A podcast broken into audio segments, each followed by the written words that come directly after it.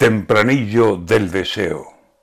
La gente ya está cansada de tanto escuchar decir que aunque haya muchos contagios, es muy difícil morir, que aunque la vacuna falle, de algo nos ha de servir, que si las cepas que vienen no importan, si han de venir, que si las dos mascarillas hay que llevarlas allí y que aquí mucha distancia y mucha prudencia, en fin que la gente lo que quiere es que febrero sea abril, que se vayan estos fríos y el sol nos vuelva a lucir, y vengan los mostradores y las fiestas y el vivir, sin miedo ni mascarilla, ni más que puedes morir. La gente, cerveza en mano, lo que quiere ya es salir.